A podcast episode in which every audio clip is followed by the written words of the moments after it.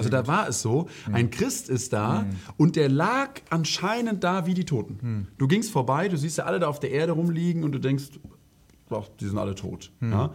Und neun von zehn sind auch tot und einer durch sein, durch sein gleichgültiges Christenleben sieht aus wie ein Toter von außen, aber Gott weiß, ey, er hat ja Leben, nur er muss jetzt mal aus dieser Totenmasse rauskommen, mal wieder aufstehen, mal wieder ein lebendiges Glaubensleben anfangen, wieder eine Beziehung leben zu Gott, wieder mal beten, wieder mal die Bibel studieren.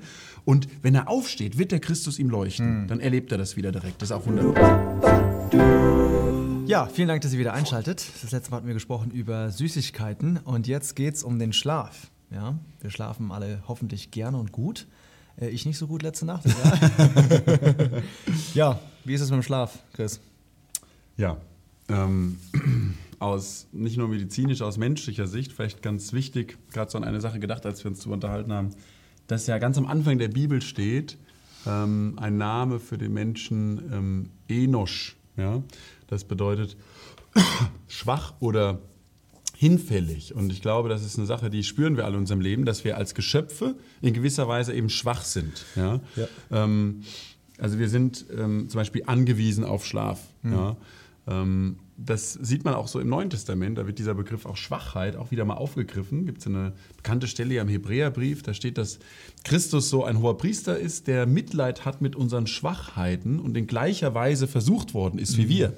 Ja, also gar der Herr Jesus als Mensch, der kannte diese menschliche Schwäche, was nichts mit Sünde zu tun hat, ähm, aber eine Schwäche ist, der war ermüdet von der Reise, ja, der musste auch schlafen. Ja. Markus 4. Genau.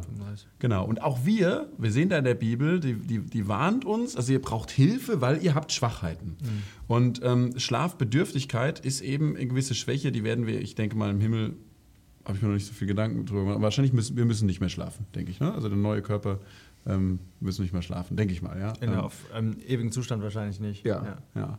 Und ähm, das ist jedenfalls jetzt so, dass wir wirklich spüren, wir brauchen den Schlaf. Und deswegen ist es halt einfach eine wichtige Sache, sich da mal auch selber zu hinterfragen, ob ich da gesund lebe. Man, apropos gesund, man findet da wirklich, ähm, man hat da so auch Untersuchungen gemacht, dass es natürlich interindividuell etwas unterschiedlich ist, aber man sagt, so ein gutes Durchschnittsmaß sind schon sieben Stunden Schlaf. Ja?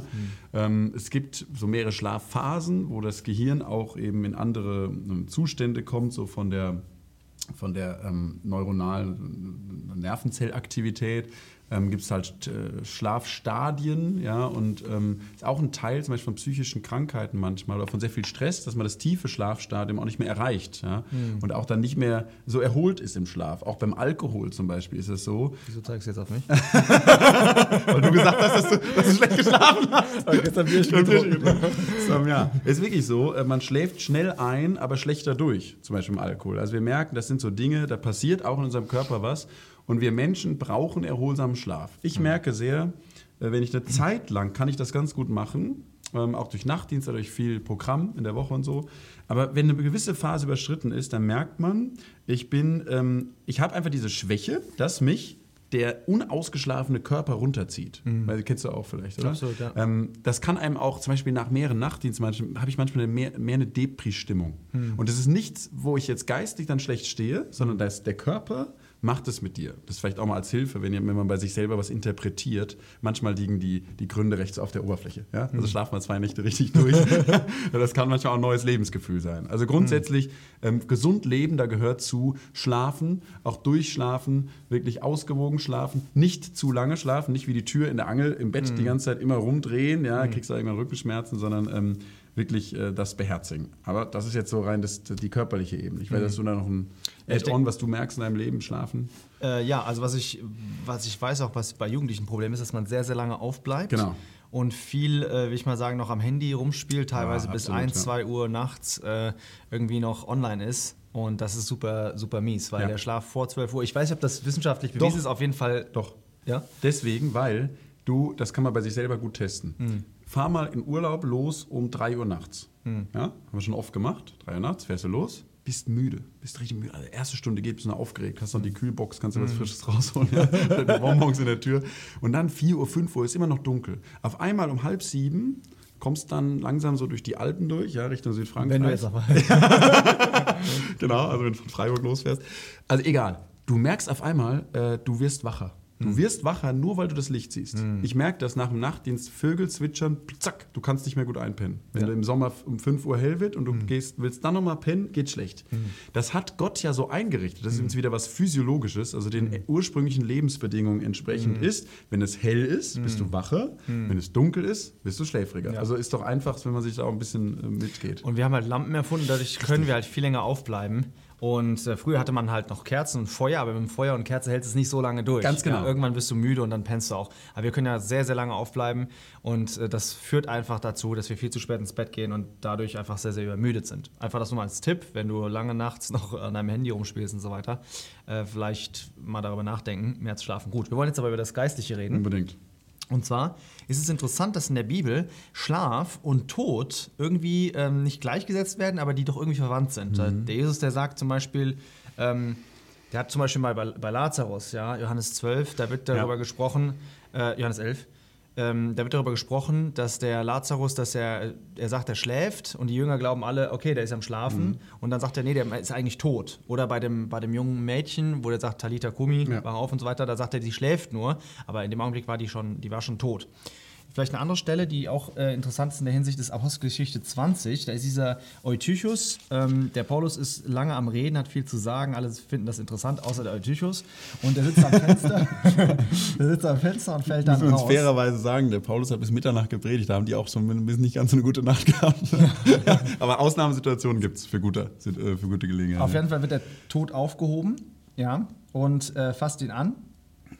Und ähm, was wollte ich jetzt eigentlich sagen? ja, dass es schlechten, dass das ein schlechter, schlechter Schlaf ist, ne? Ah ja, genau, das wollte ich sagen. Wunderschön. Also der ist, der ist, äh, genau, der ist am, äh, am Schlafen und das geht dann über in den Tod.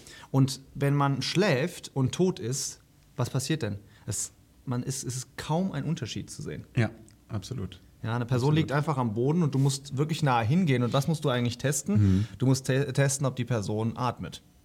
Richtig. Und da gibt es auch noch eine echt schöne andere Stelle, die das zeigt. Ähm, Im Epheserbrief, ja, auch für uns einfach eine Ermahnung.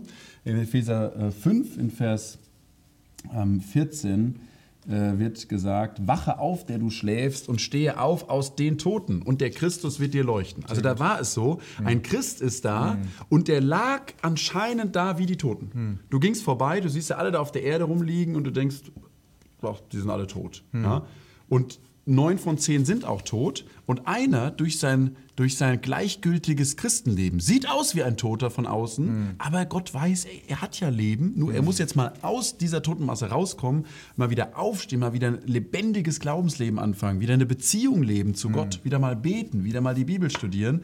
Und wenn er aufsteht, wird der Christus ihm leuchten. Dann erlebt er das wieder direkt. Das ist auch wunderbar. Sehr gutes Beispiel. Und da können wir gerade nach äh, Matthäus 25 gehen, wo das Reich der Himmel verglichen wird mit zehn Jungfrauen. Und da sehen wir auch, dass fünf, die haben Öl in ihren Lampen und fünf haben es nicht. Ja. Das heißt, das Öl spricht vom Heiligen Geist. Die, sind, die einen sind gläubig, die haben den Heiligen Geist, die anderen es nicht. Genau. Und man sieht aber, dass alle eingeschlafen sind. Die sehen also Ja. von außen alle gleich aus, müssen auch ihre Lampen dann wieder anzünden hinterher, ja, weil, die, weil die sind am Erlöschen. Also man sieht fast keinen Unterschied Ja. zwischen den beiden, fast. Und dann kommt äh, der Bräutigam und die einen wachen wieder auf. Übrigens Ja. sehr interessant für uns auch in der Zeit, in der wir leben. Die Aufforderung für uns ist, wacht also, denn ihr wisst weder den Tag noch die Stunde. Wie kann ich denn herausfinden, dass ich schlafe? Vielleicht bin ich ja jemand, der am Schlafen ist. Wie weiß ich denn, ob ich jemand bin, der schläft? Ich kann es beantworten. Du kannst dir einfach die, die angucken, die tot sind und kannst dir überlegen, bin ich eigentlich genauso wie die? Ja? Schau dir einfach deine, deine ungläubigen Freunde an. Wenn du genauso aussiehst wie die, dann bist du Ja. wahrscheinlich jemand, der am Pennen ist. Ja, interessanter Punkt. Und da kommt mir gerade noch einer. Äh, das ist vielleicht so ein, auch da noch ein Praxistipp hinten dran jetzt für uns nochmal weiter. Ähm, ich, wir, wir sind als Christen, leider haben wir manchmal die Neigung, dass wir, wenn wir wachen sollten, schlafen. Ja? Und wenn wir auch schlafen sollten, dann äh, wachen Ja. wir. Ja? Dann hat er das mit den Handys angesprochen. Das wäre so die Möglichkeit B. Wir sollten jetzt mal schlafen, uns ausruhen, damit wir morgens eine gute Andacht haben. Und dann hängen wir da rum und wachen. Ja? Völlig äh, Fe Fe Fehleinsatz vom. Wachen. Ja? Und dann gibt es aber die Situation, wo der Herr uns sagt, wacht, passt auf, jetzt kommt eine gefährliche Situation und dann legen wir uns gemütlich hin. Die Jünger im Garten Gethsemane. Mhm. Ja? Der Jesus hat so den Wunsch, wacht mit mir bitte. Ich bin mhm. so in der, in, der, in, der, in der schwierigsten Phase meines ganzen Lebens. Ich mhm. kämpfe jetzt durch vor Gott diese Bereitschaft, dass ich als das Opfer für die Sünde an das Kreuz gehe. Mhm. Ich gehe vor meinen Vater. Bitte, ich, ich bete, bitte steht mir bei, wacht bitte. Was machen die Jünger? Schlafen alle ein und was passiert am nächsten Tag mit ihnen? Alle versagen. Ja? Hm. Der eine verleugnet ihn, die anderen fliehen alle. Ähm, hm. Und das ist eben die Folge, dass hm. sie eben geschlafen haben, als sie hätten wachen sollen. Hm. Ja? Und das ist auch für uns vielleicht mal was. Wo gibt es Situationen in deinem Leben, wo du merkst, ich sollte jetzt echt richtig aufmerksam sein? Jetzt sollte ich ein bisschen länger aufbleiben. Jetzt sollte ich mehr mir richtig die Bibel nehmen. Es ist gerade richtig dran. Dann mach das auch und leg dich nicht hin und döst vor dich hin. Ja? Hm. Sehr gut. Also es gibt Schlaf und dann gibt es das Wachen. Aber es gibt da vielleicht sowas in der Mitte. Chillen. Ja? Relaxen und darüber reden wir im nächsten Video. Bis dann.